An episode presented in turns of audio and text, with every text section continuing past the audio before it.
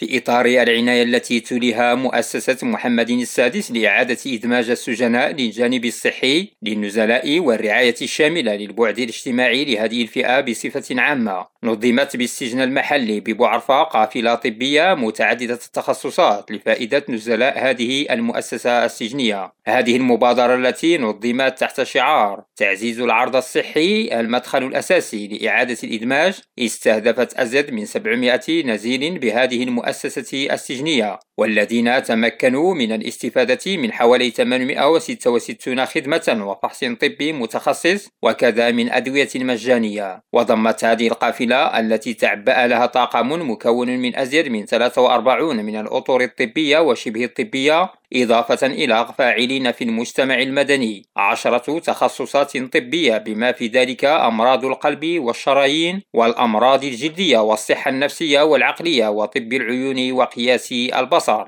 المنسق الجهوي لمؤسسة محمد السادس لإعادة إدماج السجناء بجهة الشرق. عبد الحليم ميري أكد بالمناسبة أن هذه القافلة تندرج في إطار الاستراتيجية التي تنهجها المؤسسة والتي تروم من خلالها صيانة كرامة المواطنين السجناء وتأهيلهم من أجل إعادة إدماجهم في النسيجين الاقتصادي والاجتماعي. الحسين العوان ريم راديو وجدة.